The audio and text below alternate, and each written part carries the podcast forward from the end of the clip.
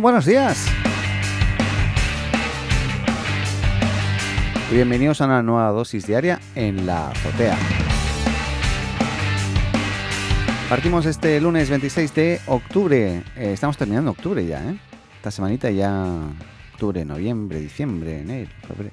No paramos, esto no para. Em, y nada, partimos hoy con una noticia de la NASA.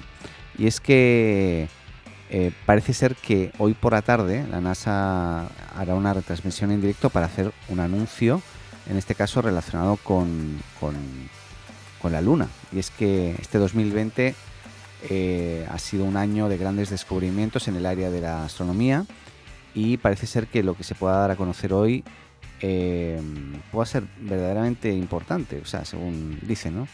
y parece ser que igualmente es de un hallazgo reciente que, bueno, que ha tenido, tenido lugar hace, hace pocas eh, semanas, podríamos decir, aunque se lleva tiempo analizando. Eh, de momento solamente han anticipado que los datos que se darán a conocer se, han obtenido gracias a, la, a, SOFIA, que este es el Observatorio Estratosférico de Astronomía Infrarroja desarrollado por la NASA. Y eh, nada, lo más probable, aquí si, estamos hablando de astronomía infrarroja es que seguramente hayan detectado pues algo que ya de lo cual ya se ha hablado que es agua en este caso hielo seguramente. Eh, y bueno y seguramente si ha sido así lo más probable es que estén pensando también en llevar una, sonda para entender mejor eh, eso no a ver si, si pueden eh, encontrarlo. Encontrar el agua quiero decir. Pero bueno nada hoy estaremos al tanto y pendientes. Esto va a ser un anuncio que se retransmitirá a las 12, a, las 12 del día de hoy. Em, hora lógicamente en, de Estados Unidos, que sería como el equivalente a las 5 de la tarde em, hora, hora de España, o la creo que son la 1 en este caso en, Chile, por ejemplo, o en Argentina. Estaremos eh, siguiéndolo de cerca para entender qué es lo que van a estar anunciando, pero se supone y aparentemente parece ser importante. Cambiamos de tema y nos vamos a Facebook. Em, porque bueno, eh, ya hemos hablado muchas veces del Consejo Asesor de Contenidos de Facebook, pero parece ser que, y sobre todo en las últimas noticias y los últimos comentarios que hemos estado llevando a cabo en el, programa de, los últimos meses, eh, no han aparecido por ningún sitio este Consejo Asesor de Contenidos y parece ser que ya después de varios meses de preparación van a empezar a a iniciar su, trayectoria, ¿no? a, empezar a, trabajar un poquito.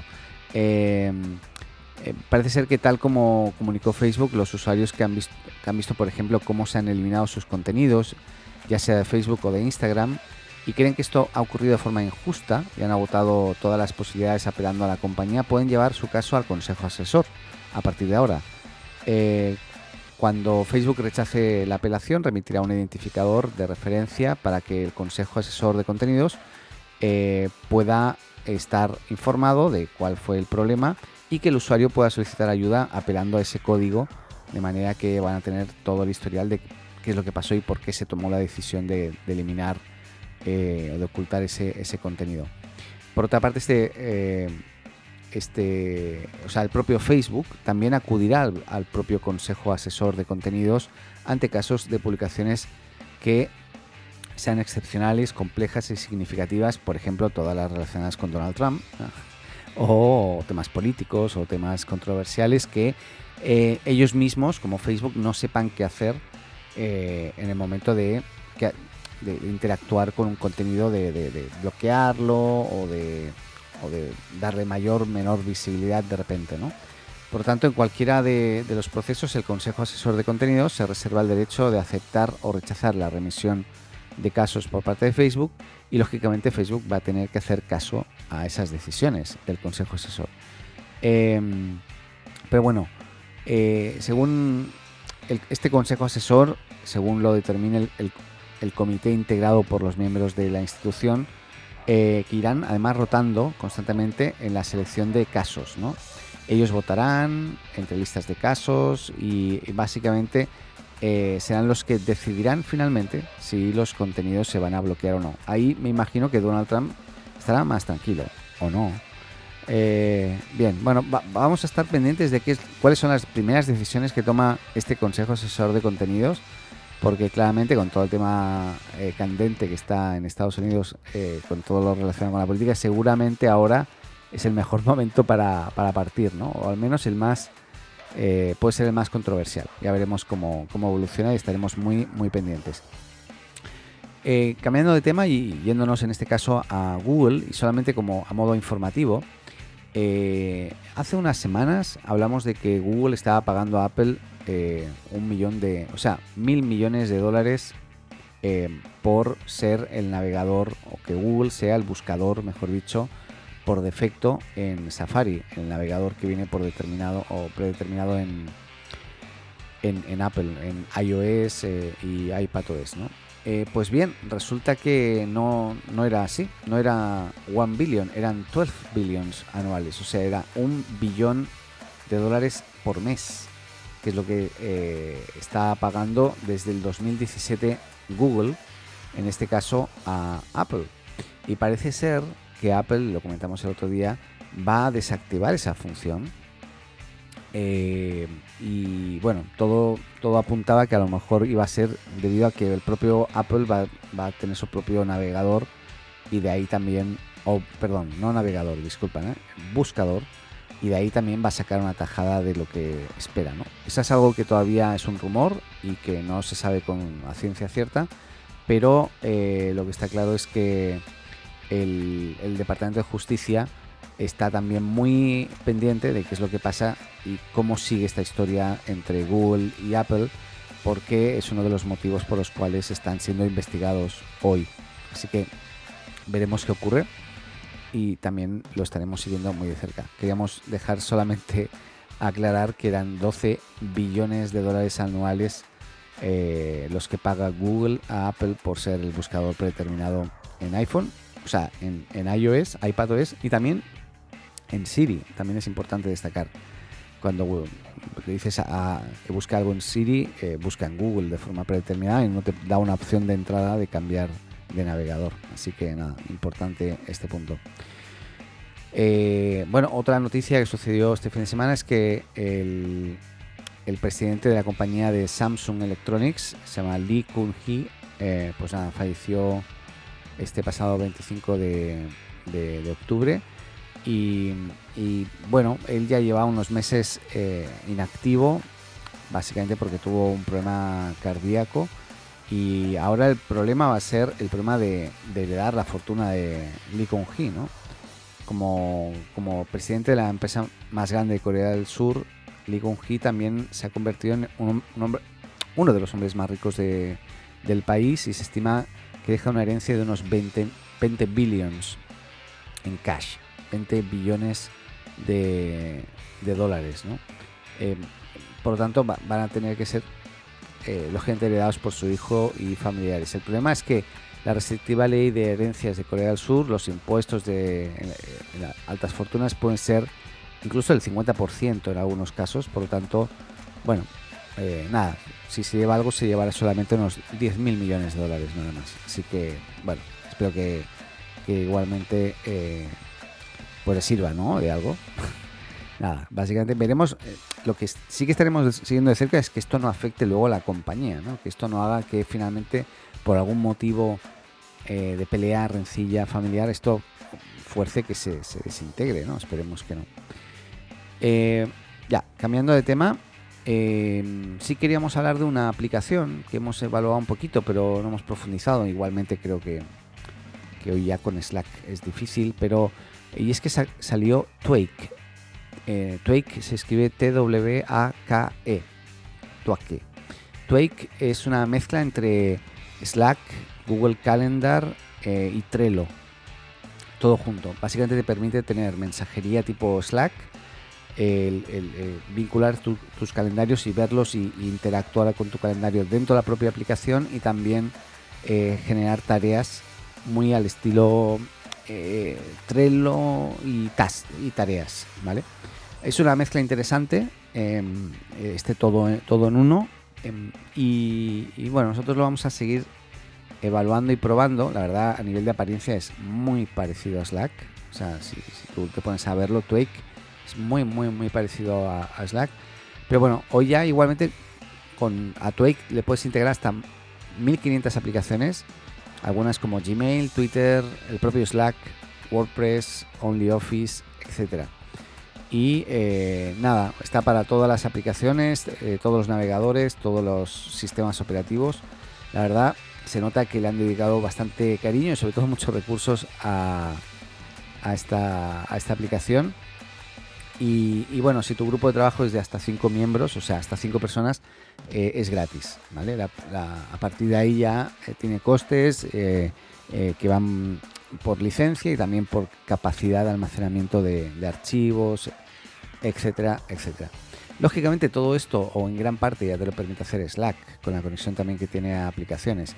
Pero por lo que se ve, la integración que tiene con tareas y, calendario es bastante mejor la de Twake. Y bueno, nada, lo estaremos siguiendo, sobre todo el pricing también a nivel de licenciamiento, porque hoy Slack está caro, sí, es decir. Así que, pero bueno, ¿Qué más?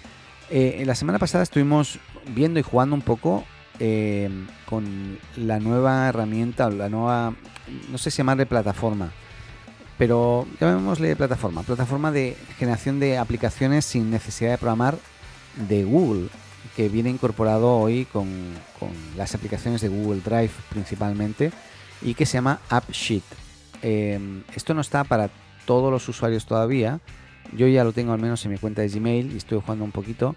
Y dentro del menú herramientas, eh, así como puedes tener la posibilidad de, acceder a, al código de tus, o sea, generar código y, ver el código de aplicaciones dentro de editar secuencia de comandos, que eso es una función para básicamente gente que sabe un poquito más y que puede automatizar procesos y programarlos.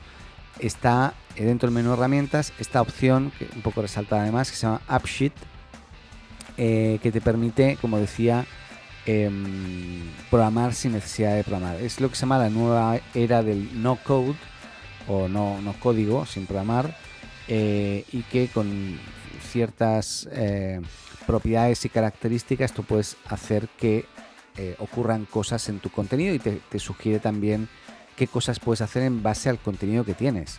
Si tienes una tabla, te, te sugerirá un tipo de acción que si no tienes por ejemplo, eh, diferentes tablas esparcidas con gráficos y con otras cosas, te va a recomendar otras funcionalidades. Este nuevo, todo esto viene, como decía, dentro de la Google Workspace y eh, AppSheet está diseñada para que, eh, para dejar que cualquiera pueda crear una app poderosa o, o potente sin necesidad de tener que escribir ni una sola línea de código y eso, insisto, es lo que lo que venden. Yo voy a estar probándolo. Eh, yo soy, o sea, bastante usuario avanzado, podríamos decir, de Google Apps Script en el aspecto de, bueno, programar usando líneas de código.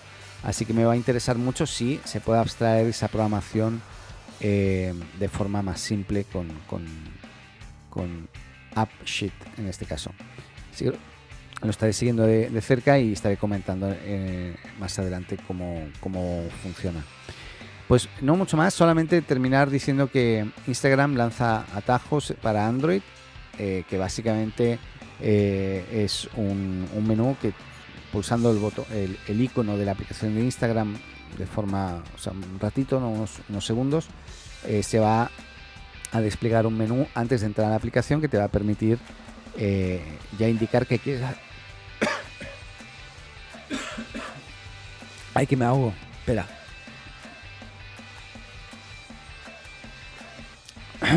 ay, ay, ay. Lo voy a dejar así. Perdón, ¿eh? casi me, me, ahogo en directo. Em, nada, básicamente te salen unas opciones para indicar qué es lo que quieres hacer en este caso con, con la aplicación. Si quieres activar la cámara, si quieres hacer una nueva publicación, si quieres ver la actividad o enviar un mensaje directo o compartir directamente algo. Bien, todo eso lo vas a poder hacer antes. Lógicamente esto ya viene incorporado en, iOS o iOS Pad o eh, iPad OS, perdón, iOS Pad. Eh, pero bueno, ahora también está disponible en Android. Em, eso como comentario y perdón, y sí, ahora sí termino.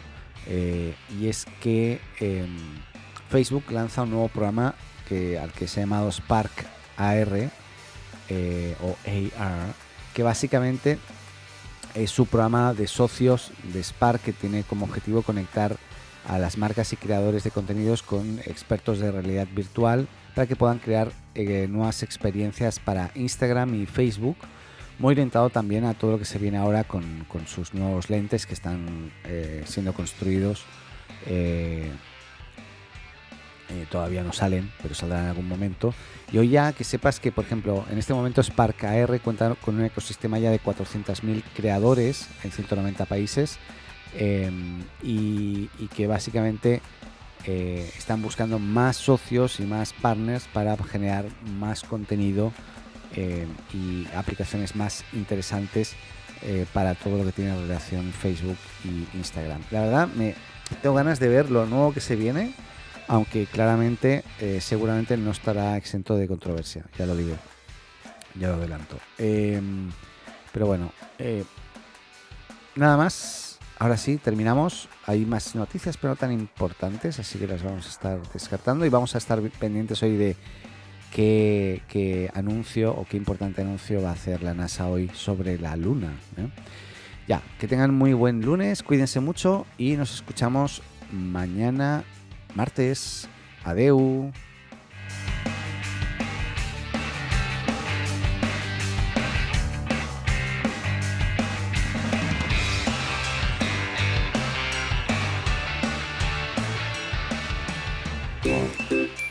Hola, me llamo Paco.